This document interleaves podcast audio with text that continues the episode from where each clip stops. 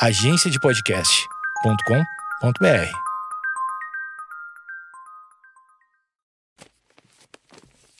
papierpodcast.com.br.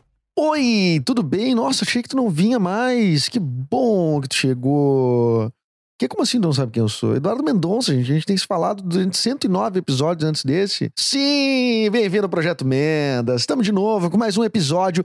Esse episódio é o episódio número 110. Na verdade, o episódio 10 da segunda temporada.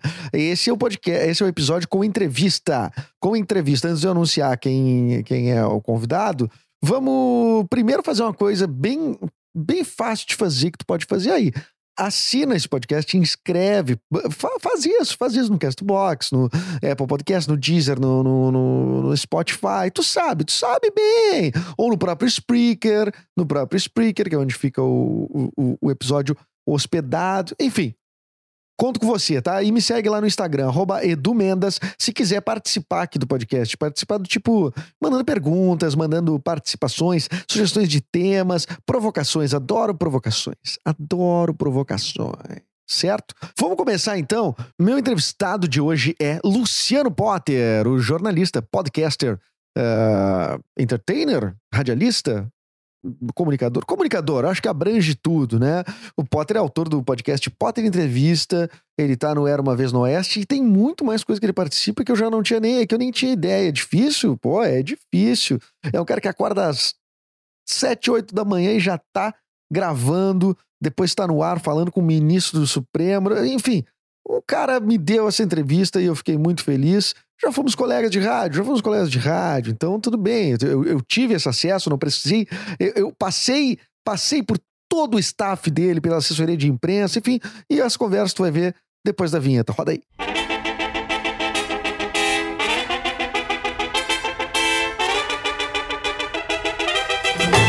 Muito bem, episódio de quinta-feira do Projeto Menos. Tá, tu pode estar ouvindo em qualquer outro dia, evidentemente, mas nas quintas é quando eu lanço uma conversa, conversinha, bate-papo com alguém que eu acho interessante. Não necessariamente você vai achar interessante, mas o cara de hoje é um cara de rádio, mas também de podcast. E Luciano Potter, tudo bem? Como é que tá, Edu? Beleza, cara? Obrigado pelo convite. Mesmo, de verdade. Valeu. Pô, cara, que é uma honra tê-lo aqui, né, cara? Que isso, que isso, cara, que isso, que isso. Tu, tu, eu vi que tu tava passando algumas é, não é dificuldades, mas é, aquela atenção que os filhos precisam, né, cara, quando eles são novinhos. e durante uma pandemia, como é que tu tá aí em casa, cara, durante esse isolamento? Edu, eu pensei assim que teria mais complicações, na verdade, assim, né? Não, cara, não é, não é complicado, né? A pandemia ela causa vários transtornos, obviamente, né? Em todos os setores, né? Econômicos para todo mundo, óbvio, né? Mas a gente. É, é, eu me adaptei. Assim, eu tô com, pra quem não sabe, eu tenho um pequenininho que começou a pandemia com três meses, agora tá com cinco meses, e o outro que tem dois anos. O aniversário do carinha de dois anos foi durante a pandemia. Tanto que ia ter uma festinha, não teve festinha, teve só nós quatro em casa. E ele entendeu, assim? É, é difícil, né, também. Ele não tem noção, não tem noção, assim, não tem noção. Né? A festinha seria como parentes, né? Não ia ter uma festa de criança. Dois anos as crianças nem lembram da festa, a gente não lembra de nada com dois anos de idade, né? Sim. A gente ia começar a fazer festa quando tivesse 18 só, pra lembrar. a festa que eu mais gastei dinheiro foi na de um ano do Benício e ele dormiu cara, nos primeiros 20 minutos de festa. A gente teve essa. Desculpa falar isso na tua frente, mas a gente teve essa sagacidade de fazer um bolinho em casa e chamar umas pizzas. Sagacidade total. Né, pra, sei é. lá, umas 15, 16 pessoas. Então a festa custou uns 600 reais, digamos assim. Espetáculo. Né? Eu tenho certeza que foi menos do que tu gastou. Mas muito menos. e as pessoas todas saíram felizes da vida. E teve álcool para os adultos, né? Ah, pô, a minha não teve, ainda por cima não teve. Foi mais caro e não pois é, teve. É. Então, então acho que talvez esse, é, para quem não sabe, a gente vai deixar ensinamentos aqui nessa gravação. Claro. A gravação ela vai para a lua. É. Para as pessoas escutarem daqui séculos, né? E o primeiro ensinamento é esse: não faça festa de um ano do seu amigo, porque é uma desculpa para você beber. Então saia com seus amigos para beber. É, é, é, melhor. Faz eventos é. separados. É. Sai para beber. Exatamente. E depois faça um bolinho, uma coisinha em casa que é tranquilo. E na, no aniversário do. Não, é sempre a chance de dar é errado, né? Depois os outros aniversários foram todos uh, baixo orçamento, né? Mas esse que foi mais alto, que foi de um ano, que foi... aí teve uma fotógrafa contratada que ela tirou todas as fotos com flash. Todas. 100% das fotos com flash. Então, tipo assim, a lembrança que tem do aniversário, o registro que tem. é tudo assim, com a, criança com a cara estourada, assim, estressada. Tem assim, duas mil fotos do Benício. O guri não pôde curtir a festa. É um, cara. Talvez ele tenha dormido por causa disso, porque ele teve tanto flash, tipo MIB. É isso. Sabe? É, ele meio que esqueceu, ele esquecia. Ele acumulava uma lembrança da festa, ela ia lá, pá, apagava. Claro, meu. Entende? Totalmente. Ele, não, ele ficou ali. É, muito. Não, eu acho que tu fez bem, hein? Fez bem. É, o de dois anos é o Federico e o, e o mais novinho é o Santiago, certo? Isso, esses são os nomes. Isso aí. Federico, fudi com ele, né? Fudi com ele, né? Federico, né? Porque ninguém entende Federico, né? Sim. Ninguém entende. Por, por, o pessoal diz Frederico, provavelmente. Frederico. E é uma coisa estranha, porque a gente foi pro Uruguai fazer uma viagem com ele quando ele tinha sete meses. E aí as pessoas, como você chama? E nós, Federico. Ninguém errava lá. porque lá tem Lá tem Federico. O, o, a, o Nico Lopes, o nome dele é Federico. Ah, pode crer, pode crer. Mas não é em homenagem ao Nico Lopes, evidentemente, né? Não, a gente não teve essa capacidade. Seria mais ou menos como fazer uma festa de um ano de idade pro filho. Mas Cara, com danos é que é permanentes. Filho? É Federico, porque é por causa do Nico Lopes, fudeu, né? Os caras, pá! Nem o Nico minha. Lopes fez isso com os filhos dele. Mas, cara, quando eu fui escolher o nome do Benício, que a gente vai escolher o nome do Benício, o nome dele ia ser Joaquim. Pô, dois nomes bonitos. Benício e Joaquim são nomes bonitos. É, eu gosto, eu gosto muito. Mas estavam tá, ventilando, assim, na época, uma, uma possibilidade de talvez o Joaquim Barbosa entrar pra política, que foi um ministro supremo e tal, aquele cara do mensalão e tal. E eu fiquei pensando, e se o cara entra pra política nesse ano, bem no ano que eu dei o nome pro Benício, é, é, pro, de, de, Joaquim, né? Pro meu filho de Joaquim. Vai aparecer homenagem. Vai aparecer homenagem e eu não, não sei exatamente, cara, eh, se eu posso fazer, se eu quero fazer essa homenagem, ou se eu posso, eu não, vou me, não me arrependeria amargamente no futuro, né? Mas os nomes... Mas, eu... Edu, eu, eu vivi isso aí, Edu. Eu vivi esse problema aí. Uh, o Santiago, ele foi feito é, no meu aniversário em março de 2019. Ele foi feito. É, ele nasceu em dezembro do ano passado. Aí uh, é, a gente chegou na conclusão que o nome seria Santiago.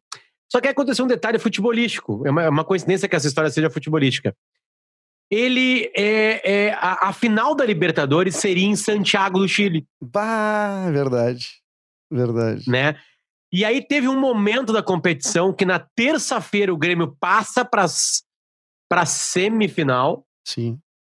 Isso. É. é. Do Palmeiras, lá no, parque, lá no, no, no Pacaembu. E no outro dia o Inter é eliminado pelo Flamengo. Então acabavam todas as possibilidades do Inter ir para Santiago do Chile. E o Grêmio poderia ir para Santiago. E ele nasceria em dezembro, seria muito próximo tá, da, da, da final. Eu digo assim, cara, como é que eu vou botar o nome de uma criança de Santiago se o Grêmio ganhar uma Libertadores América em Santiago? e, com, e com o Inter tendo o Santiago Trellis do banco, né? É, ainda mais, eu tinha esquecido desse detalhe. E aí o que, que aconteceu? Aconteceu o seguinte: eu falei pra minha guria que tava subjúdice o nome. Eu falei assim: olha só, não dá para colocar o nome de, de, de, Santiago. Por quê? Ah, por causa disso, ela deu risada. Eu falei: não, tô falando sério. Eu tô falando sério. Não dá. Parece brincadeira, mas o cara leva a sério isso. Exatamente. Porque não, tu não entende a minha vida, os caras vão me xingar, vão tocar flauta para sempre, que blá, blá, blá, blá. Aí ela, ela, ela, aí um dia, ela debochou umas quatro vezes um dia, eu falei sério. Eu falei, não, tu não tá entendendo. Eu tô falando sério. E ela disse, tá, então o que, que tem que acontecer? O Flamengo tem que eliminar o Grêmio. Aí a Marcela sentou comigo no sofá no segundo jogo do Maracanã. Tentou comigo. Ela não gosta Torcendo. de futebol. É, aí ela se envolveu com aquela partida. E vocês lembram como é que foi aquela partida? Foi 5x0 pro Flamengo. Né? Acabou o primeiro tempo 1x0 pro Flamengo. E ela assim, ah, já posso botar no grupo que é que é, que é Santiago, assim, não, não. não, não, ainda tu não. não conhece o Grêmio, né? Tu não conhece o rabo do Grêmio. Né? Tu não conhece o rabo do Grêmio, né? Aí, tá, aí começa o segundo tempo, 2x0, 3x0. Aí ela assim, tá, tá 3x0, eu posso oficializar que é Santiago? E eu assim, eu, eu falei, eu falei para assim, tá, pode. E aí o Flamengo fez o quarto gol. Aí eu falei assim, oficializa, o nome do nosso filho é Santiago. Aí assim Mas tu foi. esperou um 4x0, né? Porque o rabo é. dos caras é, é, grande. Exatamente. E aí sabe o que aconteceu, Edu? Tu não vai acreditar. O Santiago nasceu no dia 14 de dezembro. Sabe que data é essa? Não. O Mazembaço. Cara quis se livrar de uma corneta, não teve jeito. E aí eu, aí eu brinco que dia 14 de dezembro também é o gol do Figueiredo, o gol iluminado, é. aquele de 75, uhum. né? E eu brinco também que agora o Mazembaço, pra mim, tem um outro sentido. Claro. Eu tirei de mim o peso. Claro, pra... Agora é aniversário do meu serviu filho. muito pra ti, evidentemente, né? Exatamente. né? Mas a gente não gosta de futebol, tá, gente? Futebol não entra na nossa vida. Não, não, não. Mas, cara, é, é, tu sabe que assim, ó, tem, é, tem, tem muita gente que. Tá, tem bastante gente que não gosta de futebol, realmente. Mas uh, eu penso, assim, ó, pelo menos pra mim, uh, o futebol é um elo de entre eu e meu, entre eu, meu pai e meu irmão.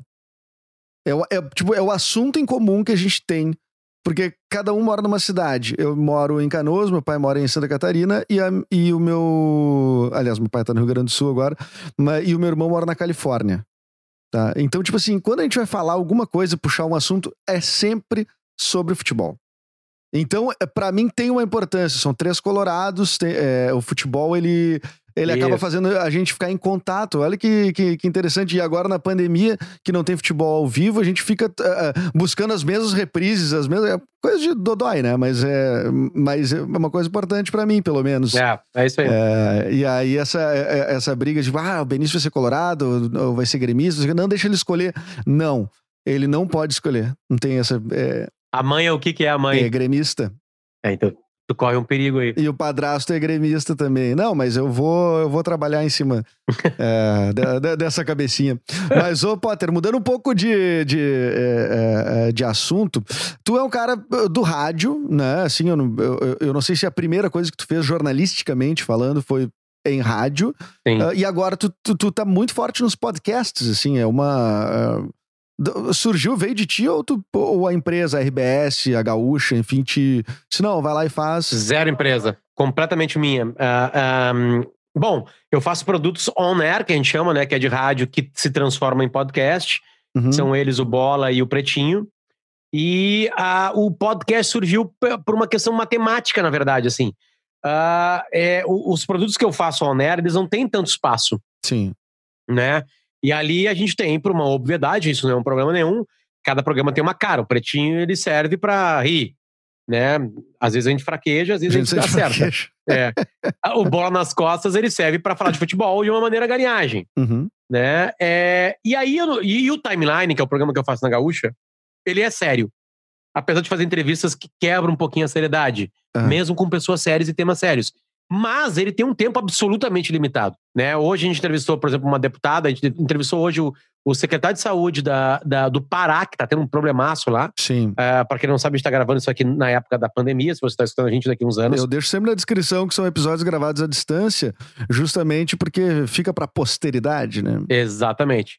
E entrevistei a Carla Zambelli, aquela deputada que defende muito o Bolsonaro. É, eu não consegui perguntar para ela. Porque o Davi e a Kelly estavam tão bem nas perguntas e engatando uma na outra, assim, que tava. Eu não atrapalhei o flow deles, entende?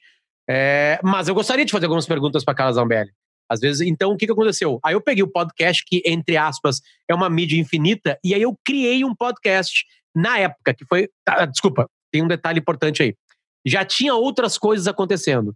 Eu já tinha um podcast, participava de um podcast que eu ajudei a criar chamado ATL Flix, que fala de séries e filmes. Então, a gente criou um podcast para poder falar de séries e filmes, porque quando se fala isso Mas também liga- ligado à Atlântida, à Rádio Atlântida. Ligado à né? Atlântida. ATL Mas é foi uma o- criação é nossa. a raiz dos produtos. Sim, assim. a Atlântida não pediu faça um podcast, entende?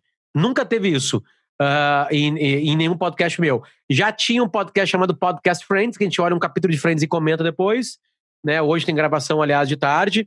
E, e a gente. E aí, era isso aí a minha vida. Aí eu senti falta de entrevistar pessoas, de ter mais tempo, de trabalhar um tema melhor, não ter um tempo ali que acaba, né? De não ter uma exposição, porque na gaúcha, cada sílaba da entrevista vale. Entende? A primeira pergunta não pode ser um pataço nos peitos, ela tem que ser mais leve, sobre alguma amenidade, para ir conquistando a pessoa que está para te conseguir tirar alguma coisa de importante dela. É uma dança perigosa às vezes, assim, sabe? Às vezes tu acha que tá. E, e- e tu começou, ah, tu começou a ser, tu receber muita. Quando tu entrou pra esse lado mais. eh, Quando tu entrou pra gaúcha mais seriamente, quando assumiu o timeline, eu acho que quando começou a ancorar o timeline, é, tu, tu sempre fez o pretinho básico e tu sempre teve. mo- Tá, um lance, tu é jornalista, mas sempre teve um lance do- da, da irreverência, vamos dizer assim, um palavreado antiquado. Mas o que que tu teve que mudar na gaúcha, assim? Porque eu- morro de medo, assim, eu morreria de medo de falar na- numa rádio séria que é referência, que tem audiência pra caralho, que, tipo, tu tá fazendo jornalismo, o que tu falar realmente repercute, ah, ah, tu, tomou umas ruins, assim, ou ou foi natural a ancorar ali um programa que tu entrevista lá o Gilmar Mendes? Ah, pois é, Edu, eu acho que, é, bom, primeira coisa que é muito importante, né? Tem, tem um suor na situação, né? Quando a gente vai entrevistar alguém, alguém é, que pode ser uma entrevista perigosa, tu tem que ler todas as entrevistas da pessoa. O timeline tem um acerto que é obedecer o assunto da timeline, isso, isso é importante, porque então tu não amplia. A entrevista não é sobre a vida da pessoa. A entrevista é sobre algo, por exemplo, por que, que a gente colocou a Carla Zambelli? Porque tá rolando essa treta Moro, Bolsonaro e ela as conversas dela, tipo assim, a ligação dela com o Moro, do casamento. Então, ela é uma personagem dos fatos de agora, entende? Então, então a, a- a- o, o- o leque fecha para o que, que a gente precisa perguntar, sabe? Ah, então, é, isso, isso é uma boa bengala, né? Tu tem uma realidade a seguir na entrevista. Então, tem esse preparo. Mas, cara, eu, eu brinco que, assim, a gente, todo mundo tá preparado para fazer isso aí. A gente é mais sério em alguns ambientes e é mais escrachado em outros né? A gente tá, eu faço sempre a metáfora, quando a gente tá com os nossos amigos e amigas num bar bebendo, a gente é bobalhão. Quando a gente tá numa, na casa do sogro da sogra, a gente é mais comportado. Então, tem, é, é meio humano isso, assim, sabe? Não foi um grande desafio para mim. O meu desafio é me preparar bem para uma entrevista com o ministro do Supremo. Sim, Esse sim é um desafio. E esse desafio é simples. Estuda. Vai estudar claro. né? Vai ver o que a pessoa pensa sobre isso, vai saber onde pode estar algum problema de pergunta para tentar arrancar alguma coisa interessante. Mas é isso aí, entende? E o resto, cara, é bem natural, é bem humano, assim. Mas, o cara, sabe uma coisa que eu, eu fico pensando sobre o eh, jornalista, o papel do jornalista, o- não o papel, eh, não a função do jornalista, mas assim, eh, a ética do jornalista, eh, tipo, e a, e a educação, a etiqueta jornalística, que não. o- tipo assim, o William Bonner tem que dar uma notícia sobre, tipo, sobre uma merda que o Bolsonaro falou, assim, uma merda tremenda. E ele não pode dizer, cara, olha aqui, gente, isso aqui que ele falou é uma merda. Ele tem que, tipo, polidamente, que nem aqueles caras, tipo, ah, o cara matou não sei quantas pessoas, tipo assim, é o único suspeito, tá claro que matou, todo mundo viu, tipo assim, ah, o suspeito de ter matado, não sei o que, sabe, é, é não poder dizer certa, certas coisas. Tu não acha que, tipo, é, não dá vontade de vez em quando o cara dizer assim, sei lá, ah, vai tomar no teu cu, assim, tipo, é bem... Muito, Edu. é. Muito, muito, muito, muito. Mas, cara, aliás, a gente viveu algum momento agora recente, assim, bem ruim pra gente no ar. A gente entrevistou o Roberto Jefferson, né? Aí, ah, por que que dão espaço pra esse cara? É uma pergunta que eu faria também. É, a gente dá espaço nesse cara porque a gente. é, bom, primeiro porque tem um fato jornalístico, né, cara? O Roberto Jefferson é o presidente do Centrão. Que bárbaro. Né? O Bolsonaro se vangloriava que não ia pro Centrão. E ele estava indo pro Centrão. Né? Segundo, o Bolsonaro se aliando com o Roberto Jefferson. Sim, Né? Tipo assim, o cara do mensalão. Então, tipo assim, na real, quem não enxerga o Roberto Jefferson como um atual personagem da atual política brasileira, por isso que é engenheiro, claro. por isso que é médico, né? Por isso que é jogador de futebol. Então, tipo assim, jornalismo tem ali, né? Ah, mas aí ele vai lá na entrevista e fala pra gente que a toga não é maior que o fuzil. Ou seja, ele fala pra gente que quer uma ditadura militar. É, Ele, ele- não disse de onde que é o fuzil, né? É, ele não, gente- não, não explicou. Pode ser de milícia, pode ser. Exatamente, exatamente. Aliás, na mesma entrevista, quem escuta a entrevista inteira, eu pergunto pra eles, que ele tava lá me enrolando e nos enrolando sobre, sobre a família Bolsonaro, que, a poli- que o Bolsonaro não tá atrás da Polícia Federal, que isso é balela. Eu perguntei assim, beleza, o senhor bota a mão no fogo pelo Flávio Bolsonaro? Silêncio.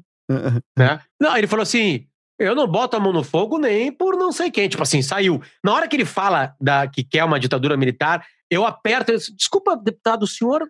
A gente fala deputado porque geralmente é o último cargo que a pessoa né, é, é, ocupou. Ele assim. é, é, aí eu falei assim: o senhor tá, por acaso, agora aqui no ar falando pra gente que quer um golpe militar? Aí ele deu um passo atrás. Não, eu tô dizendo um contragolpe. Porque já há um golpe de toga acontecendo. Aí o Davi chega. O senhor está tentando uma- um- algo institucional, é, inconstitucional agora aqui, e ele já retirou. Então, tipo assim, vai se retirando. Então, resolvido, a- a- o primeiro problema é por que ouvir, né? O segundo problema é o que acontece numa entrevista ao vivo numa rádio. O que acontece numa entrevista ao vivo não está no meu controle, apesar de eu fazer as perguntas. A pergunta que ele fala que a, fala que a toga não é maior que o fuzil é eu cobrando de um tweet dele que era um tweet amoral. Ainda, Sabe? Já era uma cobrança em cima dele. A gente entrevista as pessoas também para cobrar. Só que no Brasil a culpa é da imprensa, do Sim. a culpa é da imprensa. Sim. Entende?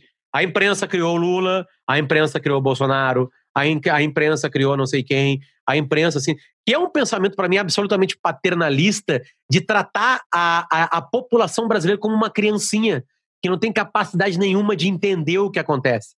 As pessoas acham que os caras ganham voto pela imprensa. Primeira coisa, a imprensa não é massiva. O único produto de imprensa massivo no Brasil é o Jornal Nacional. Todos os outros são guetos. Todos os outros são minimamente pessoas que leem. Não, não, não mudam o país, assim, por uma. A Globo News, meu Deus, a Globo News deu espaço para uma pessoa que eu discordo. A Globo News, cara, a Globo News, 0,4% da população brasileira vê. Sim. Que não representa nada na, na urna, né? No, na, na, última eleição são 110 milhões de pessoas votando. Ah, mas Potter, eles podem. Óbvio que a imprensa tem um papel. O principal, o principal papel da imprensa é descobrir falcatrua. Porque quando descobre uma falcatrua que alguém está fazendo com a gente, essa falcatrua pode ser encerrada, né? Aí o dinheiro para de ser desviado, a nossa vida pode melhorar. Eu tô falando, tô sendo bem raro claro, agora claro, aqui. Claro. Né? Mas aqui no Brasil, é, aí a gente começa um papo, ou, quer dizer, desculpa, a gente tem que entrar nisso, essa coisa de liberdade de, liberdade de, de, de expressão. É óbvio que ela é muito perigosa, a liberdade de expressão, né? Mas aí a comparação sempre é com o nazismo, né?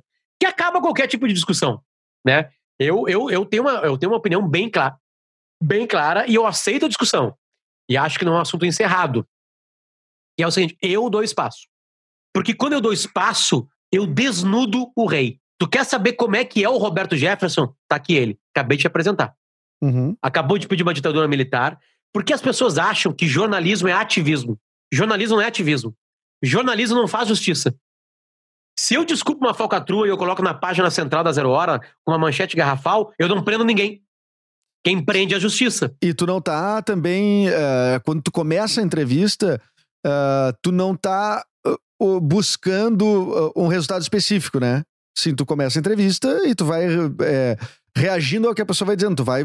Principalmente né? numa entrevista ao vivo. Tu, tu, não diz. Não, agora, agora eu vou pegar o Roberto Jefferson antes de começar. Não, não, não é assim que se pauta. Sim, né? a, óbvio, a gente se prepara, a gente sabe quais são os assuntos, a gente tenta mostrar as incongruências políticas, né?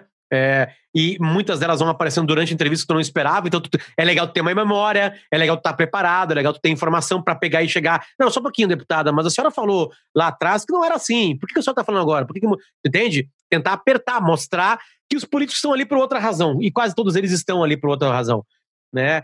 Então, Edu, é bem complicado, assim. As pessoas acham que é muito fácil, assim, uma entrevista ao vivo com uma figura que está acostumado, que tem uma lábia, que tem um tempo ali. Tá louco. É, é, é, né? É bem complicado. É óbvio que tem erros né, nesse processo, é óbvio que a gente erra. Mas o problema não é as pessoas apontarem os erros. O problema é as pessoas apontarem a maldade. Entende? Ah, é, e outra coisa, a, a, as pessoas não querem democracia, Edu. Elas querem a sua democracia. E a minha democracia é não ouvir quem eu discordo. Aí não é democracia mais. Lamento informar. Se você não quer ouvir quem você discorda, isso não é democracia. A democracia e a liberdade de expressão foram inventadas para os inimigos falarem. Senão, eu crio uma outra coisa. Perfeito. Né? Aí tu pode chamar de, de totalitarismo, pode chamar de ditadura, escolhe o que tu quiser. Aliás, tem de todas as bandeiras possíveis. Não, e, e, não, e não, mas não tá. Tipo assim, não, a gente não tá vivendo talvez um momento de maior número de verdades paralelas e relativas assim no universo por conta dessas da, das bolhas, vamos dizer assim. Não sei se tu eu não sei se tu deve certamente ter assistido esses documentários sobre Cambridge Analytica, sobre os Veles Boys, né? Que são aqueles garotos ucranianos que, tipo, movimentaram os eleitores do Trump em torno de, de, de, de fake news, ganhando grana do Google por clique. Enfim, tipo, não acabou que a timeline, justamente pegando o nome do programa de vocês, né? Uh, a timeline, ela é tão, tão pessoal, assim, que, tipo, existem muitas verdades absolutas, assim, ou verdades individuais, assim, sobre o, sobre o mundo? Já era, já era, do, já era. É um problema seríssimo. E é realmente um problema sério. Mas a minha pergunta não é. É, é, é que assim, quando alguém não quer que o Roberto Jefferson. Outro, a, a, o Timeline nasceu em 2014, né? Durante o governo Lula. No governo Dilma. É, desculpa, o governo Dilma. É, é, 2014 foi a eleição. Ela ganha a segunda eleição. Foi imediatamente após a vitória dela Isso. na segunda eleição em cima do Aécio. A gente estreia em novembro que, que acontecia? A gente colocava os personagens do governo. O governo era petista, então a gente colocava petistas no ar. As pessoas enlouqueciam. Como é que vocês dão é, voz para um petista, ladrão e blá blá blá blá blá? A gente dá voz porque as pessoas têm que ser ouvidas. É simples, agora se inverteu. Como é que nós damos voz pro Roberto Jefferson? Ou seja, ninguém quer democracia. Todo mundo quer essa democracia. Mas a pergunta, Edu, é a seguinte: beleza. Adorei o argumento de que não dá para dar voz pro Roberto Jefferson. Ele é um idiota, blá blá blá, blá blá blá, blá blá. Eliminei que ele é um personagem ativo, que tá próximo do presidente, tudo isso é jornalismo. Né? Mas eu, eu, eu aceitei é, é, é, é essa, essa, essa ideia. Beleza. Aqui tá muito claro que tem um problema. Só que a pergunta é a seguinte: quem é que vai dizer pra gente quem ouvir e quem não ouvir? Não, não tem. Não tem, é? não tem, não tem. Quem é, o dono da verdade? Porque pro Freixo, o Freixo vai querer ouvir umas pessoas. O Roberto Jefferson vai querer ouvir outras. Mas, cara, eu, assim, eu concordo, assim, eu entendo teu, eu entendo teu ponto. ah, é que o, o- que me, preocupa como. é, como assim, como espectador, assim, é, é o, no- o novo normal, assim, sabe? Tipo, a ideia desse novo normal, assim, que, cara, estão surgindo figuras abomináveis, assim, é, é- não é só o Bolsonaro, mas é tudo que ele trouxe lá da, da esgotosfera, que nem diz o, o- o Peninha, mas é, é, e, e- e todo mundo tá tendo, cara, eu não sei, parece que as coisas estão, se tu vai olhar, se alguém de fora entra no Brasil e começa a se familiarizar com as notícias, eu não sei se não, não, não- a pessoa diz, meu Deus, o que que tá acontecendo aqui? O- vou, vou dar um exemplo, assim, bem, é, bem bobo, assim, eu tava assistindo da Atena, por acaso, tava zapeando, não assisto da Atena, eu não, eh, não, não, não gosto muito, assim, desse gênero de programa. E aí, cara, ele tá na, na, na entrevista eh, com, o, com o Onyx Lorenzoni. E aí o Onyx tá lá e eles estão falando sobre auxílio, era um dia de, de, de que sairia o, o auxílio emergencial e tal, a segunda parcela. E aí o Datena tava recebendo várias mensagens de pessoas, pessoas dizendo, ah, eu não consegui, deu in- eh, inconclusivo, não termina nunca, meu, deu negativo, deu enfim. E ele perguntando pro Onix o que que eram as situações, o Onix respondendo e tal. Aí chegou num ponto que o, um cara disse assim, eu, minha mulher e meu filho não conseguimos tirar porque eh, fica em análise há não sei quanto tempo e tal. Aí o Onix disse assim, me manda o CPF teu, da, da tua mulher e do filho, que eu vou olhar aí pra ti, eu vou ver pra ti. Eu fiquei pensando assim, cara, é verdade isso? Um, um ministro tá resolvendo a questão de um cara, assim, tipo...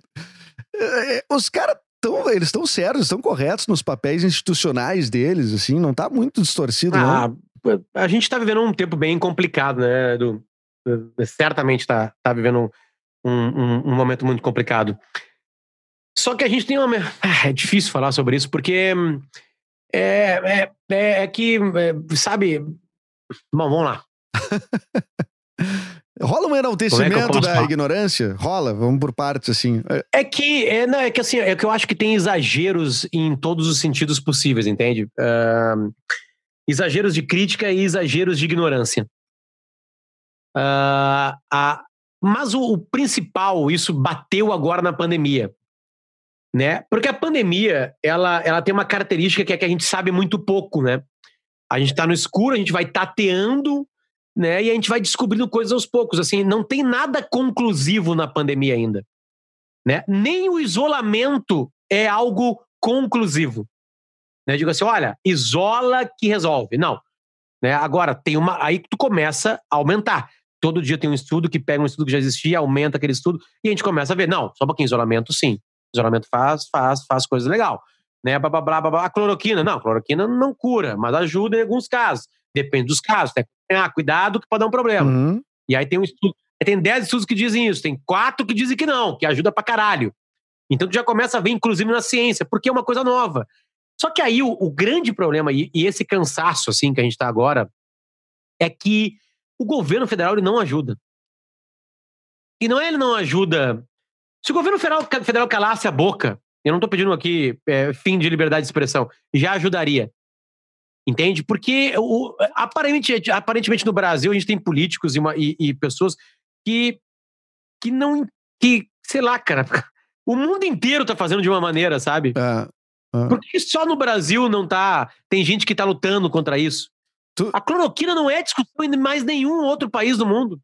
Nem nos Estados Unidos mais é. E, e no Brasil tu tem um protocolo assinado por um general, não é assinado nem, nem por. Exato. É, E aí não vale nada, não vale nada, porque os médicos ali na cama, na beira do leito, não vão dar. não estão cagando pra isso, entende? Estão cagando pra isso. Aí se o paciente fala, me dá cloroquina, e o médico vai parar e fala assim, ó, deixa eu te explicar o que acontece. Tu não vai tomar só cloroquina, não existe esse tipo de tratamento. São vários medicamentos ao mesmo tempo. Né? Tu tem um problema no coração, isso vai acelerar teu coração, pode ser perigoso, blá, blá, blá. Aí, o- aí o paciente vai olhar, beleza. Sabe? Mas é, é- esse caso da cloroquina é, é um troço muito maluco, cara. Mas esse troço da cloroquina é muito maluco. Então, então, Edu, indo, indo ao encontro do que tu pergunta, assim, é, eu acho que isso causa na gente essa sensação de que tem muito maluco falando. Só que se a imprensa não ouvir os malucos, os malucos vão para outro lugar. Claro. E eles vão se espalhar em algo que não tem filtro algum. E é isso que fez a eleição ganhar. Entende? É, quando o Osmar Terra entrou no ar, por exemplo, com o Daniel, Daniel Escola, ele foi enfrentado. Ali ele teve um confronto. Entende? E ali foi espaço, tá? Pedido pelo Osmar Terra.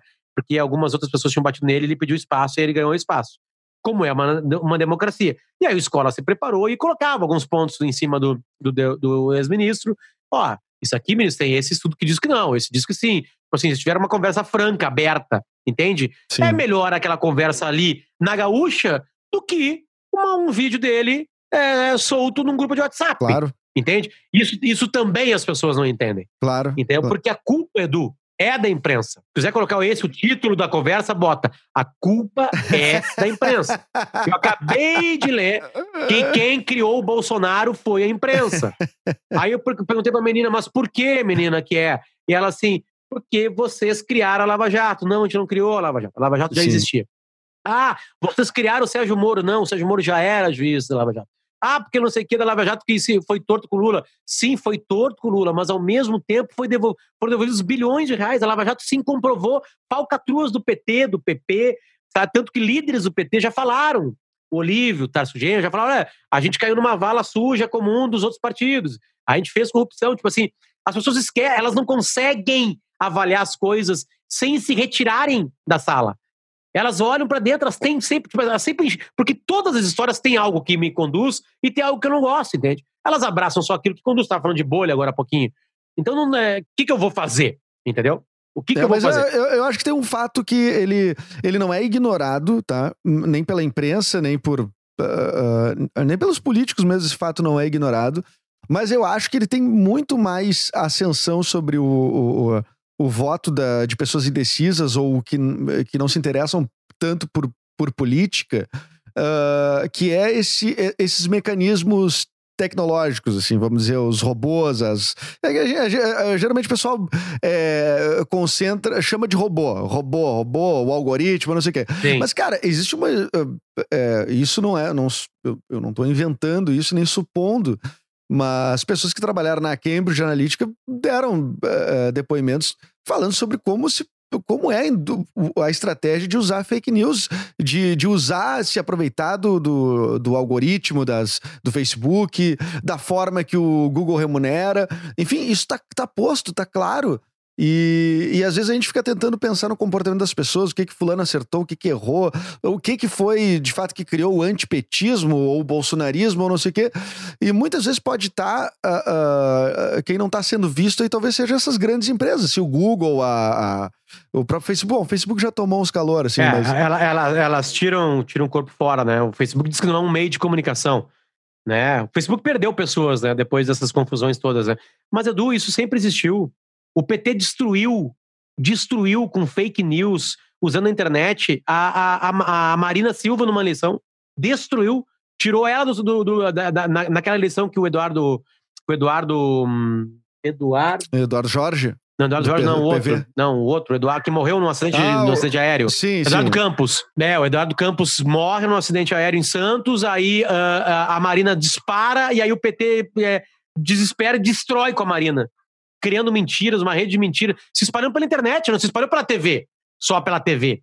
Entende? Tipo assim, todo mundo usa isso, todo mundo é sujo numa política. Só que a gente tá num nível agora que fudeu. O nível agora fudeu É. todo mundo já brigou no grupo de WhatsApp. Não tem como a imprensa no grupo de WhatsApp. Né? Eu, eu, eu digo que o melhor termômetro de todos é o grupo da família. Não é a família, o núcleo familiar, é eu, meus irmãos, meu pai minha mãe. Não. O grupão da família. Porque no grupão da família, a minha prima começa troca de namorado. Tá? E aí botam o namorado da minha prima no grupo. Aí o namorado da minha prima pega lá e larga assim, ó. Vocês viram isso aqui que o Haddad comia criancinha? Tá lá no grupo. Eu não sei como alguém aqui nesse grupo pode, pode votar nesse cara. Olha aqui, ele comeu três alunos quando tinha. Tipo assim, sabe? A, ali eu vi que o Bolsonaro ia ganhar a eleição. Eu fui a primeira pessoa na Rádio Gaúcha a falar: esse cara vai ganhar a eleição. E, e os grupos de WhatsApp me ajudaram nisso aí. Sabe os grupos que não tem nada a ver? Sei lá, eu tenho um grupo lá que uma vez um cara vendeu uma parrilha para mim. E ele me botou no grupo.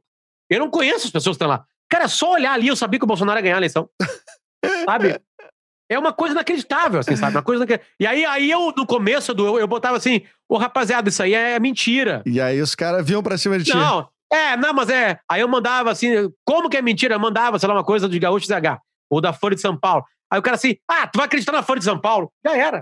Não tem mais, não tem mais como conversar, né? Não tem. Né? Uma pesquisa, uma pesquisa diz que fake news ela muito mais alimenta a bolha do que muda de opinião. Tu entende? Ela muito mais fortalece um pensamento do que leva alguém para um lado. Mas ela, mas ela trabalha bem em cima de quem é indeciso, não? Não, ao contrário. Ela alimenta a bolha. Ela, ela, ela é, é, tem, tem, uma matéria super interessante, bem legal sobre isso aí. Eu posso até te mandar depois para te espalhar, se tu quiser colocar ali. É, ela alimenta a bolha.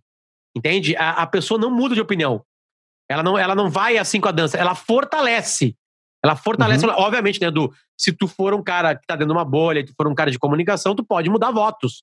Pode conversar com tua filha, com teu vizinho que não dá bola pra política, e lá é, e convencer a pessoa a votar, entende? Alimentado por fake news, entende? Agora, assim, ela muito mais fortalece a bolha.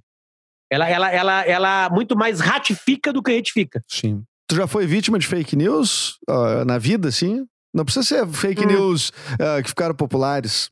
Já, já. Não, eu, eu sou vítima todo dia de é, das pessoas dizendo por que, que eu penso alguma coisa. Né? A, a, as pessoas criam coisas que são muito mais legais que a vida real. Ah, é verdade. Muito isso, mais legal. Isso, isso eu sei. Né? Por exemplo, os gremistas acham que a imprensa é colorada. E não só que a imprensa é colorada. a imprensa se reúne todos os dias, todos os veículos de imprensa se reúne e fala. E aí tem às seis da manhã alguém fala, vamos lá. O que que nós vamos fazer para fuder com o Grêmio hoje? Eu, o Rec, o Pedro Ernesto, a galera da Rádio Grenal, Sim. da Guaíba, da Bandeirante. Todo mundo, claro. Todo mundo, tem uma reunião todo dia, tipo assim. Junto de algum informante do Inter também, né? É. E tu, não, e, e, e, e, aí tu pensa, tu, na hora que eu tô falando isso aí, tu pensa pra esse, tu olha pra esse gremista, que obviamente acontece a mesma coisa com o lado colorado. É, tu olha pra esse gremista e fala assim, esse é um completo imbecil, né? Tu vê um imbecil assim, consegue desenhar um imbecil, né? Não, é advogado, é promotor, é médico, é arquiteto. Sabe? A imbecilidade está é. em todas as camadas Sim, da sociedade. Eu, eu, eu, acho que a inteligência ela tem um limite, né? Mas a imbecilidade ela pode surpreender todo dia, né? Não, não. Edu, por exemplo, agora ali, agora ali, tá? A gente entrevistou, aconteceu agora há pouco. Carla Zambelli, Zambelli foi pro ar, ela larga uma tese de que o Moro é PSDB. A tese dela. Sempre foi PSDB que teve aquilo ali, protegeu o PSDB, que blá blá blá, blá blá blá, blá blá blá, e que ele forçava a mão com o PT. Olha que grande novidade. É óbvio que o Moro, ele odeia o PT. Óbvio que o Moro atravessou limites éticos do judiciário para acabar com o PT. E não é novidade. A, a, a Vaza Jato não foi uma novidade para ninguém. Alguém desconfiava que não existia aquilo? É óbvio que existia. Né? Mas, óbvio, tem que avaliar isso também entendendo que né, o Partido dos Trabalhadores colaborou muito para estar tá ali. Não, beleza, não é isso que eu quero entrar. Aí uma guria vai lá e fala assim. Aí um cara fala assim: legal, Potter. Ele pegou um print de um tweet meu de 4, 5 anos. Né? É, legal, Potter. Talvez hoje, com a entrevista de hoje, tu tenha mudado essa opinião. A opinião era dizendo o seguinte: olha, as, as, as decisões do juiz Sérgio Moro passam pelo TRF, TRF4. Porto Alegre. Elas passam. São obrigatórias. Exatamente. Né? E o TRF4, às vezes, aumenta apenas do, do juiz Sérgio Moro. A discussão não é essa aí, o que eu quero chegar é o seguinte. É, a guria pegou e escreveu assim: E aí, Potter, é isso ou te obrigaram a pensar assim? Mas, cara, mas tem uma grande. É, eu acho que tem uma fantasia, um certo tesão em grupos grandes conglomerados de, de comunicação. No Rio Grande do Sul é RBS, né? É, mas, mas aqui, Edu, é que assim, ó, tu entende o quão do caralho é isso que ela tá falando? É muito mais legal essa história é, dela. É, claro. Essa história dela de eu recebendo uma, um telefonema desconhecido, aparecendo um desconhecido para mim no telefone, e aí eu atendo assim, tudo bem? Eu assim, quem é que fala? Não interessa. é, é, eu tô aqui amando da presidência da RBS. Eu assim, é, mentira, não, não vou desligar, não desliga. Não desliga, eu sei onde tu mora. E eu tô em nome do, do presidente da RBS aqui e do CEO da RBS. Hoje vocês vão entrevistar a Carla Zambelli, né? Sim, olha só. É, obriga é obrigado que tu tenha essa opinião aqui que eu vou falar agora. Blá, blá, blá, blá, blá, blá, blá. Beleza? Eu, tá, beleza. Senão tu não vai ter mais salário. Edu, essa história é do caralho. É do caralho. Essa história é, do é caralho. É muito mais do caralho. É porque ela é, ela é, ela é criada com paixão, ela é criada com tesão, é claro, essa história. É muito mais legal acreditar que a Adidas comprou da Nike a Copa de 98. É do caralho. Essa história das Copas é do caralho. É muito melhor. Não é porque é. o Ronaldo teve uma merda lá e o Brasil tava num péssimo dia e o Zidane tava num grande dia. Isso não interessa. Não. O que interessa é que a Adidas chegou na Nike, né? Inimigos. E falou assim: quanto é que tu quer pela Copa? Aí a, aí a, Nike, eu quero 200 milhões de dólares. Tá aqui. Tá, toma. Tá, só um pouquinho que eu vou. Só um pouquinho que eu tenho que avisar toda a seleção brasileira. Alô, Zagalo? Beleza? Cara, bota os guri aí no. Bota, liga o Skype aí. Olha só. já Cafu, tinha Skype 98, já. já. Liga, Baiano. Liga o ICQ. É, acho que, sei lá, o ICQ. Olha só, vocês vão entregar o jogo hoje. Tu entende? Então é de rir, entendeu? Tipo assim, a guria vai assim, ou tu é pago. Aí que tá. E, aí, Edu, e o pior de tudo é que eu não consigo. Tá rindo disso aí. Tá eu rindo acho disso aí. divertidíssimo. É, exatamente. Agora, essa pessoa, e, e, esse tipo de pessoa que tá nos escutando aqui, ela não ri. Ela acha que, que é isso aí. E aí, o que, que eu vou fazer? O que, que eu vou fazer, entendeu? As histórias que as pessoas criam na cabeça são muito mais complexas do que elas poder, do que elas são na vida real, né? É, não, e, tem, é, e tem uma coincidência é uma do que é o cara pegar esse Não. E às vezes, e... Edu, a, às vezes, tá? Se eu sou comprado para ter opiniões, eu penso diferente do que eu realmente penso por dinheiro, isso quer dizer que todas as minhas opiniões podem ser compradas. E às vezes tem uma opinião que essa guria deve ter ouvido de mim que ela concorda. Essa guria que perguntou para mim se eu estava recebendo algo para pensar assim. Então, certamente um dia eu falei uma coisa que ela concordou. Então eu falei assim, ó, certo, vamos lá, uma opinião que ela concorda. O juiz Sérgio Moro, ele rompeu limites judiciários para condenar o PT. Eu tenho certeza que ele rompeu. Ele, ele, ele, ele burlou regras para acelerar, para destruir o PT nas urnas. Ele, ele tinha uma raiva maior do que a judiciária pelo PT. Ela concorda com isso. Uhum. Essa tese ninguém mandou. Essa tese não foi comprada. Por quê? Porque eu concordo com ela. Exatamente. Essa tese ela ouviu e ela silenciou. Não tem um complô por trás da tese Sim, que ela concorda. ponto de vista oposto, essa aí seria comprada e a outra seria é, né? Edu, todos os elogios que eu recebi na minha vida são elogios assim, cara, do caralho o que tu pensa sobre tal, tal, tal, tal, tal, tal. O que, que aquela pessoa tá fazendo? Ela tá se elogiando, porque ela concorda comigo. Então ela tá se elogiando. Parabéns por pensar assim, Potter. É, exatamente, porque, tipo assim, o jeito que eu penso é o certo. Se eu tô vendo, Potter, tu pensar igual, tu tá muito certo, é um gênio. Sim, porque eu sou um é, gênio. É, é, tem uma tirinha, não sei se foi quem que postou que, dizer, que era assim, ó, o, cara, o cara dizendo pro pai, pai, isso aí é fake news. E aí ele diz assim, mas como se ele tá dizendo exatamente o que eu penso? Né? E é, é, é exatamente isso, né? É, em espanhol, né? É, espanhol, acho que o Ariel Palácios, aquele... Pode ser. Aquele correspondente da Globo, argentino ali, ele, foi, ele que postou. E, eu achei muito boa, achei bem, bem pertinente. Uh, mas, cara, é, é, mas tu não chega no ponto assim de, uh, de receber ameaça, não quero de, baixar o. Teve, teve um caso, assim, não, não, é, tem, tipo assim, sabe? Já me, me ligam e falam assim: ah, eu sei onde tu mora, filho da puta, vai morrer, eu nem sei qual é a razão. E aí o cara desliga na minha cara, tipo assim.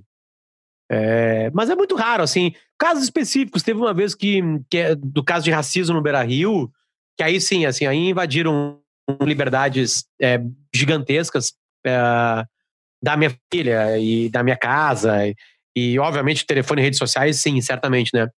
Porque aí aquilo lá foi um caso complicado, porque no momento a torcida do Inter contra mim, e aí retiraram meu, a minha fala, porque a minha fala não tinha como condenar o clube. E aí os gremistas disseram que eu fui pago pela RBS. Eu me, eu me lembro pra, disso. Tipo assim, sempre tem, sempre tem um plano malvado por fora, né? E, e, não era, não, não tinha nada. Eu vi um ato, falei jornalisticamente o ato, né? Aí depois teve abrir um, um processo lá e, e, e, o Inter tu viu a pessoa, Tu viu a pessoa falando. É, é isso que foi o caso, né? É, exatamente. É, Daquela escalação do Fabrício. Uhum. Daquela aquela partida que o Fabrício sai xingando todo mundo, aquela coisa. É, e aí, tá, disso. aí, bom, aí invadiram a minha família, ameaçaram a minha família, jogavam pedra no, no, no, apartamento da minha mãe, do meu pai. Uh, eu fui no Brasil e os caras cuspiam em mim, blá blá blá. Que loucura, cara. A popular, a popular cantava Ei, Potter vai tomar no cu, né? Aí, aí, uh, aí os gremistas diziam que eu era o maior jornalista da história do Rio Grande do Sul. Aí, quando me tiraram do processo, a culpa não é minha. No tribunal me tira né, do processo. É, aí os gremistas falaram que a RBS comprou o tribunal, o tribunal é. pra me tirar e me compraram também. Como rola grana, né? Como rola grana, né? Eu tô milionário, né? Tô milionário. Então, tipo assim, o é, é, que, que eu vou fazer, né, Edu? Isso aí, obviamente, eu trato em. em eu, eu, trato com psiquiatra, né, cara? De verdade mesmo. Eu tô claro. um ano e meio, assim, já. E isso é um dos assuntos, assim. E aí a conclusão é meio óbvia, que eu não tenho o que fazer. Mas tu já pensou, pensou em desistir, não? Não, não, não. É divertido o que eu faço. Eu amo o que eu faço, eu me divirto o que eu faço, tem muito mais frutos isso aí. É porque a gente tá falando sobre isso, né? Obviamente, a gente tá gastando minutos aqui, porque esse, é esse, é o assunto nosso aqui, né? Foi para esse lado. Mas eu adoro, adoro trabalhar, adoro fazer os programas que eu faço. Tudo isso surgiu perguntando por que, que eu faço podcast, né? Respondendo uma pergunta é. de 30 minutos atrás, é porque eu tenho mais tempo, eu tenho mais tempo, eu posso, eu posso é, com mais tempo, focar também num assunto só. Cara, e o, o, Potter, o Potter entrevista, por exemplo, eu vi que tu, tu separa por, por temporadas e por tema, por né? tema, isso, uh, isso. Um dos temas foi Deus existe. Perguntava, Deus existe? Com a interrogação. Perguntava. Não, não, é isso. Deus existe. É, perdão, foi, é, perguntava. Deus existe, aí tu entrevistou uh, de, de, ateus a, a, teólogos, assim, né? Tu, tu fez uma. Todação. Um, um, é, era uma busca pessoal, assim? Qual é que era a tua resposta para isso? Minha primeira temporada foi Bolsonaro versus Haddad. A segunda foi Bolsonaro e agora. A terceira foi Que diabos afinal são esquerda e direita. A quarta foi Deus existe. E agora a quinta foi sobre jornalismo. Aí a pandemia interrompeu. O que, que é o jornalismo? Não lembro como é que era. Eu tive só cinco ou seis entrevistados. E agora eu comecei uma que é um pouquinho diferente, que eu estou ouvindo pessoas de áreas completamente diferentes para perguntando daqui para frente. Como é que vai ser o mundo daqui para frente? Aí o Francisco Raso é um, ele é um é, professor universitário, um escritor, mais linkado ao, ao conservadorismo, aquele, aquele conservadorismo inteligente, decente, né, muito apoiado intelectualmente. E é um cara que eu admiro muito, trabalha lá em, lá em Curitiba e São Paulo. É, depois entrevistei o Fernando Meirelles, que é um diretor de cinema, para falar do cinema. Deu várias informações de como as coisas podem acontecer. Sim. E aí eu vou seguir entrevistando um monte de gente. Eu já tenho fechado o Gustavo Borges, o Fetter para falar de comunicação, o Peninha, uh, a Isabelle Fontana. O, o, Peninha tem algum assunto que ele não fale, Peninha? Eu vou falar com ele em todas as temporadas, é uma promessa minha. Porque além, além dele ser as maiores audiências, e é interessante ter audiência, ele é um papo maravilhoso, né, cara? Ele Sim, é, um é muito engraçado, né, cara? Ele é uma. Ele tem uma memória admirável, né? Por incrível que possa parecer, por todos os produtos que ele usou e usa na vida dele, tem a memória, é um milagre até. Por ter passado pelos anos 80 em Porto Alegre, né? Isso... Exatamente, né? Então é uma figura maravilhosa de ouvir, assim, né? E como o Potter Entrevista se presta para ouvir a pessoa sem interrompê-la, é legal o Peninha sem freio, assim, né? Eu tenho meio que guiar, né? Trazer ele para às vezes ele, ele se afasta muito do assunto principal, mas assim, e bah, Edu foi uma foi uma foi um projeto muito importante na minha vida pessoal porque o Potter Entrevista se prestava para ouvir pessoas diferentes, né, de lados diferentes. E ouvir pessoas diferentes, de lados diferentes, foi um, cara, foi um engrandecedor para mim. Eu mudei como ser humano, assim, aprendi que ouvir dá muitos frutos. Né? Eu conheci mais coisas, eu abria meu, meu campo de leitura, eu, eu derrubei preconceitos, eu, eu, eu entendi uma coisa que, que, que é difícil a gente entender, que as pessoas são complexas, que numa entrevista de 50 minutos eu concordo, discordo várias vezes, eu mudo de opinião, em algumas vezes. É, ou no mínimo eu, eu, eu, eu, eu tenho sacudido uma, uma outrora certeza que eu tinha, vou em busca de mais informações, eu descubro que aquela certeza estava errada. É, é, é, é, nobre ouvir, cara. É nobre ouvir, assim. O Pauta Entrevista se presta para isso e para mim foi uma grande mudança.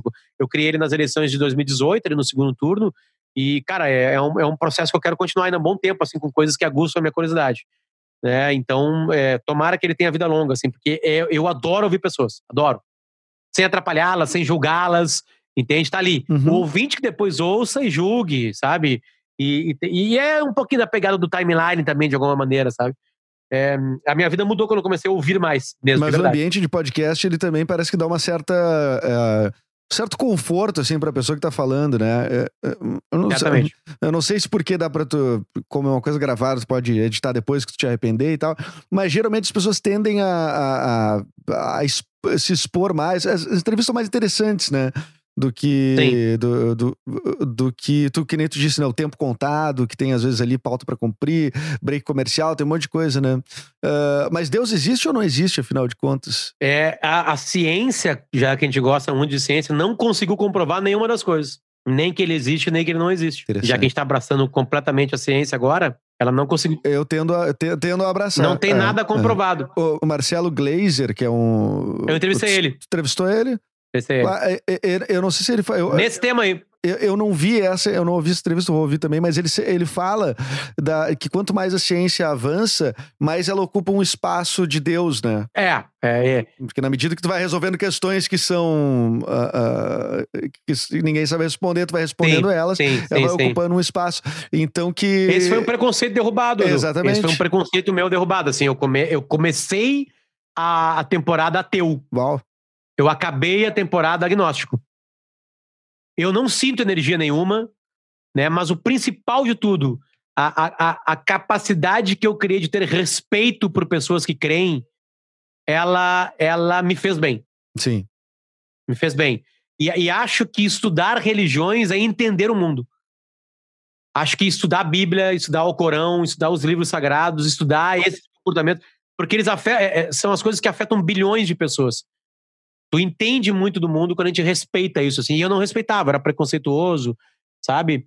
E tudo isso foi ouvindo pessoas, histórias maravilhosas, assim. Inclusive as pessoas, tipo assim, olhando o carnal, uma, uma, deli- uma delícia de entrevista com um cara Uhum. ateu, né? É, é, JJ Camargo, médico, né? Contando histórias de medicina linkadas a, a- ele vai lá, faz uma operação de oito horas, e aí acaba tudo. Ela vai lá para a família, deu tudo certo. E a pessoa fala, graças a Deus. Ele, porra, mas eu fiquei oito horas ali milimetricamente mexendo. Se eu errasse um milímetro, a pessoa tava morta. Sabe? É, é, É, é, aliás, foi a, a, minha temporada de maior, de maior audiência. É, então é uma- provavelmente uma temática que todo mundo todo mundo queira, né? Sim, sabe? toca, né? Toca nas pessoas, né? E abriu a possibilidade também de ter entrevistas mais, mais profundas, Sim. assim, sabe? Discutir algo mais, mais atemporal também, de sair um pouquinho da realidade, né? Porque tá difícil a realidade brasileira, né? A, Tá. a política nos consome muito. Então, falar um pouquinho de Deus ou, ou de outros assuntos assim foi interessante. E a menor audiência foi de jornalismo. Ou seja, tá acabando a profissão. Acabando a profissão. Mas, cara, enquanto tu fala aí, olha que bonito. Tu começou a falar de Deus e de fé e uma luz. Que eu tô te vendo, eu tô vendo o Potter, tá fazendo uma chamada pelo Zoom.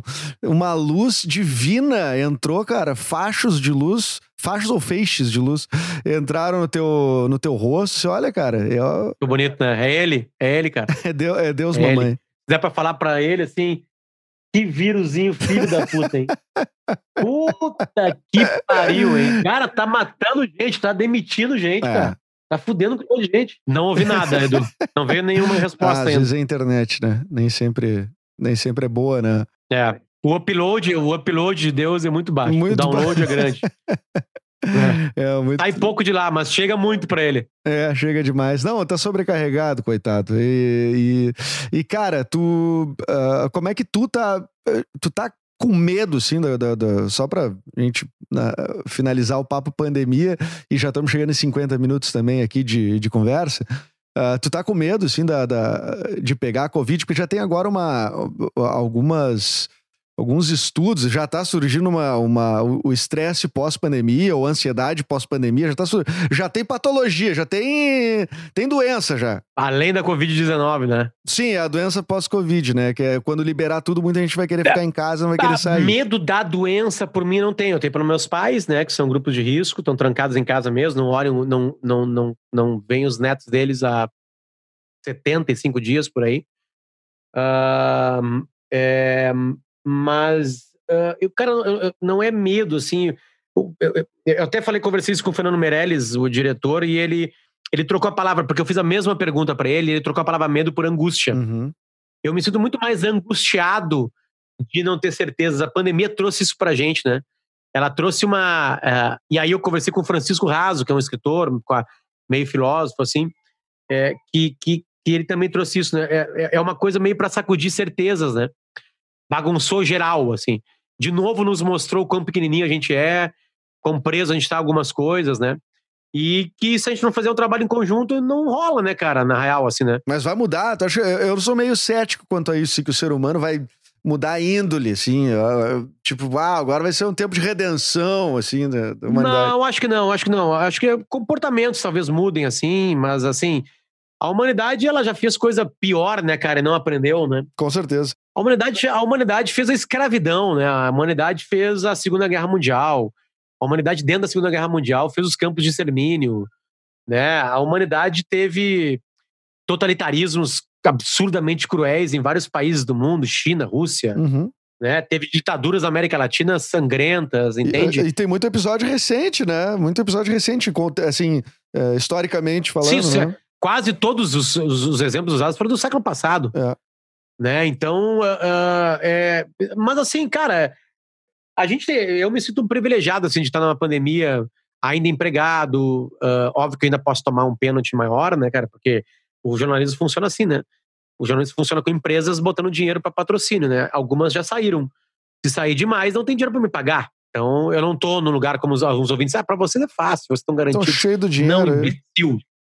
Sim. não, eu- imbecil. Não, ninguém tá garantido. não, Burro, tu- não sabe como funcionam as coisas. Isso, cara, Sabe, é isso que eu como gente queria. É isso que eu cagando. queria, Potter. Como tem louco burro cagando regra. Eu, eu, eu, eu devo cagar regras absurdamente imbecis. E aí me chamam com burro. eu- Agora, quando eu tenho certeza que o ouvinte é burro, eu falo. Sabe? Pra ti é fácil falar. Eu assim, mas o que, que eu tô falando, imbecil? Se os caras parar, cortar todos os patrocínios, não tem salário. Aí eu sou demitido, palhaço. É, Né? Mas o cara é imbecil mesmo. tá, eu- Fechando esse leve desabafo, não, eu achei bom, Esse pênalti é cara. pra todo mundo, né? Eu achei bom, achei legal. É, mas uma, uma das coisas que parou, que eu lembro que era uma rendinha, uma rendinha extra, não é mesmo? Que é eventos, né? Assim, é, por teatro. Tu já fez teatro, né? Tu é um ator de teatro. fodeu, Né? fodeu, E. Eu sou ator, né, Edu? Sabe que eu sou eu ator, né? sei, tra- fiz- Já me dirigiu, né? já Sabe meu talento, foi, né? uma, foi uma benção, eu diria, pra minha carreira. Ter te, É, ter te dirigido. Eu tenho certeza que tu aprendeu Aprendi também. muito. Aprendeu muito demais. também. Foi muito, não, pior que aprendi mesmo, foi muito legal. Ah, mas essa coisa do teatro, por exemplo. Bom, pra quem não sabe, o Edu foi nosso, foi nosso diretor na peça O Primeiro Beijo Gay do Teatro Gaúcho, que era uma peça do Pretinho Básico, os integrantes do é Pretinho Básico. verdade, é verdade. Depois dirigiu o Alcemar também ali. Isso re- re- rendeu bons frutos ali a, a- do entretenimento, né? Mas isso também é uma realidade que a gente vai ter que se acostumar. Ah, os teatros vão, eh, estão fechados, né? Não tem muita previsão. Afeta diretamente a minha renda. A tua, não sei em que ponto tu tava fazendo eventos e tal, ma- mas pra mim afeta, tipo, sei lá, 50% da minha renda. Né? Não, é. Eu tava fazendo bastante palestra. Então não é fácil, né? Não é fácil, é isso que eu tô Eu, falando. eu, eu tava fazendo bastante palestra, o ano tava pintando com um ano maravilhoso para isso. Eu falo de mudanças, de, de, de conexões. Eu- tem um site lá chamado efeitovirgula.com.br, se você quiser entrar lá, lá, lá tá. Efe- E é- Efeito vírgula. Efeito vírgula, exatamente. E aí parou tudo, né?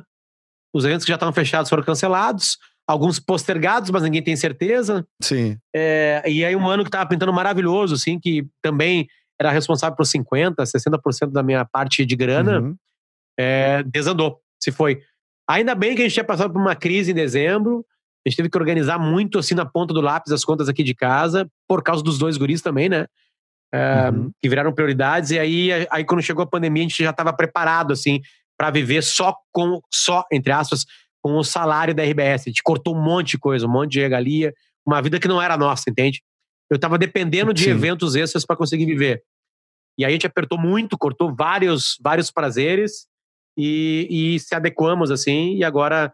E aí acabamos dando sorte, assim, de ainda. E aí, óbvio que a RBS também pode me cortar salário, né? Parte do salário, tudo isso pode acontecer. Mas não vai, nós não vamos deixar. Vamos denunciar aqui. Eu denuncio. tu me avisa. Ô, cara, e diz uma coisa, uma. Vamos ver se tem resposta para essa pergunta. Que o, até foi um tweet do Alexandre Níquel, que, é- que ele disse assim: o que, que precisa acontecer em 2021 pra gente dizer assim, pá, que saudade de 2020? Acho que o Grêmio ser tetracampeão da América.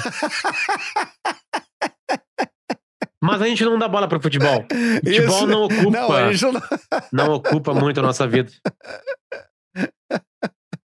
Muito boa, muito boa. Achei, achei boa a resposta, gostei. Eu também acho que seria muito trágico o Grêmio.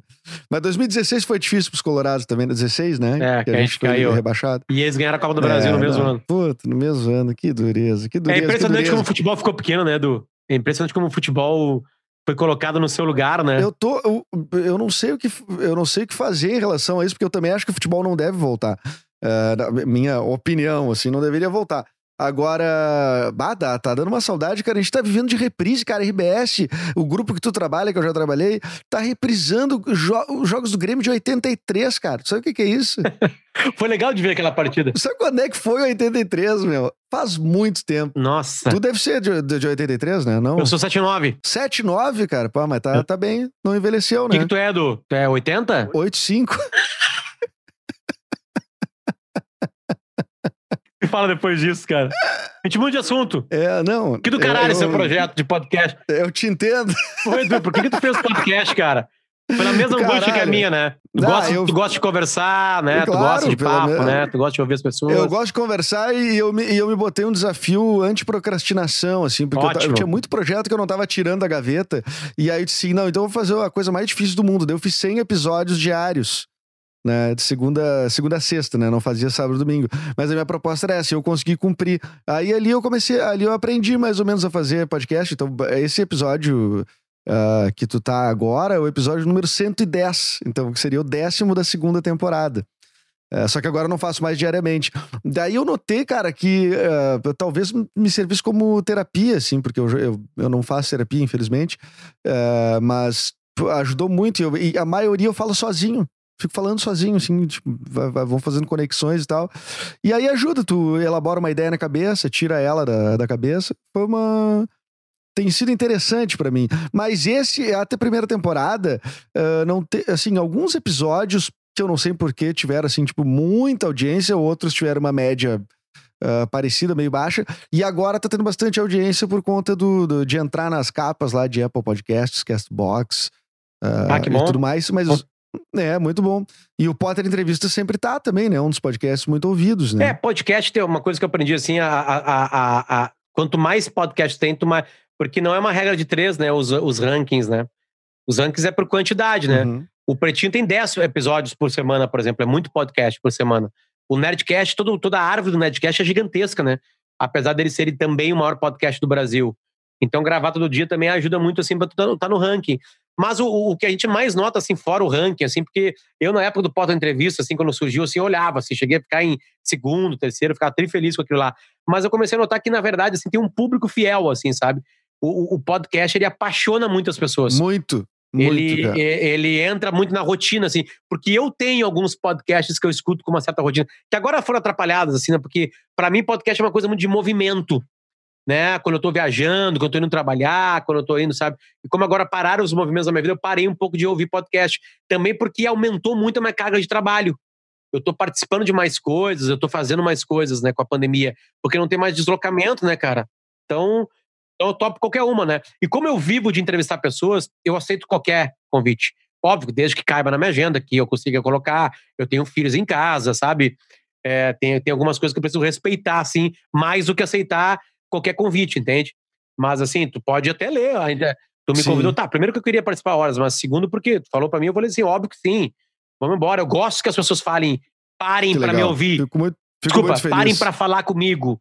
Então, quando as pessoas vêm, hoje eu vou participar de uma live com o Marcito, por exemplo, né, o humorista, Sim, legal. sabe? Tipo assim, então eu tô, tô aí, cara, tô pra tudo aí, trocando informações e vamos embora. Mas, mas e o podcast, eu noto, tem muita gente que vem falar, assim, pra mim, muito mais gente vem falar sobre o podcast do que sobre, sobre a rádio propriamente. Ah, mas eh, por- eu recebi uma mensagem do Piangers esses dias, que tu deve conhecer bem, ah, dizendo que ele ouve todos os meus podcasts. Eu, não mandei nada pra ele. Ele me disse, eu escuto todos os teus episódios. E eu disse, puta, que do caralho, meu, fico muito feliz e tal. E tu já ouviu o do Pedro? E aí eu perguntei, na verdade, sobre o Caixa Preta, que é o podcast do Pedro Manioto com o Arthur Gubert. Mas, E, e aí ele achou que eu tava perguntando sobre uma entrevista com o Pedro no meu podcast. E aí ele disse, claro, meu, foi do caralho, tu conduziu super bem. Só que eu nunca entrevistei o Pedro. só um pouquinho, só um pouquinho. Tu, tu nunca entrevistou um outro Pedro? É, não, não me lembro. Não, não, não, acho Tá, que não. então pegamos o Pianjas. Não, peguei sem querer, porque eu ia perguntei se tinha escutado o podcast deles, né? Mas eu perguntei do E Pedro, aí o mais que ouve tudo que... Meu, cara. Cara, que receber um elogio do Pianjas é uma coisa muito, muito carinhosa, porque o Pianjas pra mim é um gênio, assim, sabe? Ele é um Do cara que caralho, tá do sempre à frente. Ele tá sempre à frente, sempre dois, três passos na frente, tá sempre enxergando na frente. É, cara, esse dia eu mandei um acho. convite pra essa nova temporada do, daqui, do Potter Entrevista, que é daqui pra frente, né? E ele assim, ah, cara, eu prefiro ficar de fora, tem pessoas melhores que eu pra falar. E eu falei assim, eu falei assim, cara, mas eu quero falar sobre da, da tua, do que tu fala nas palestras, cara. Tipo assim, tu- tu- não é que tu tá.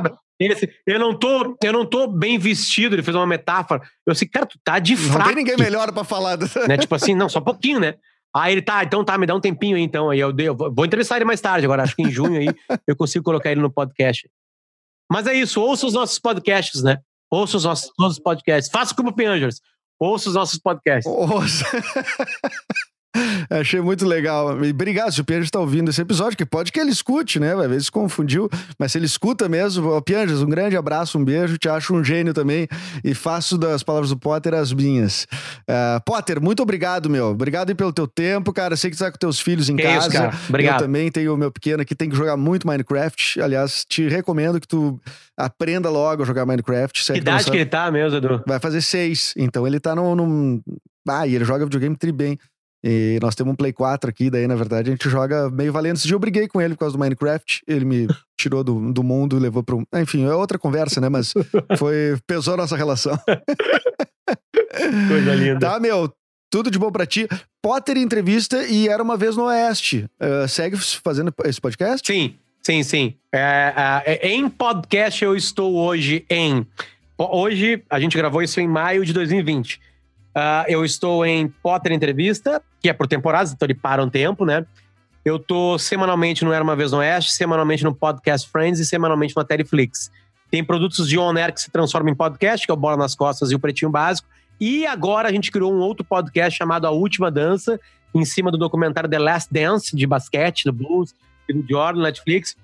Que somos Assistindo, estou assistindo. Somos três e sempre com um convidado.